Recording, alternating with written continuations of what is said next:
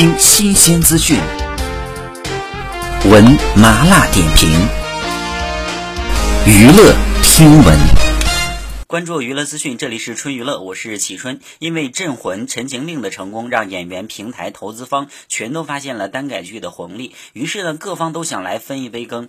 单改双男主剧呢，已经成为市场上不可明说的主流产物。五十九部耽美小说影视化名单呢，更是全网皆知。原著粉们除了表示拒绝外呢，别无他法。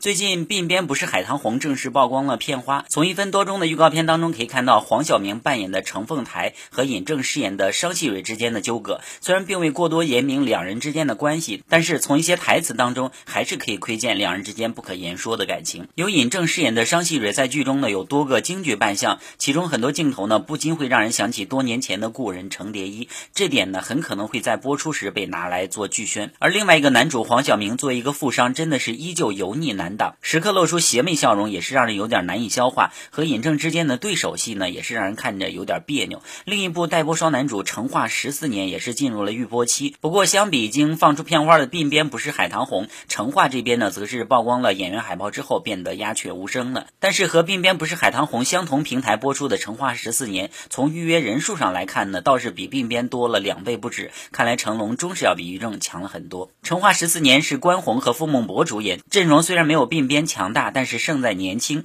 并且颜值也还过得去，再加上古代探案题材，确实比鬓边更加的吸引人。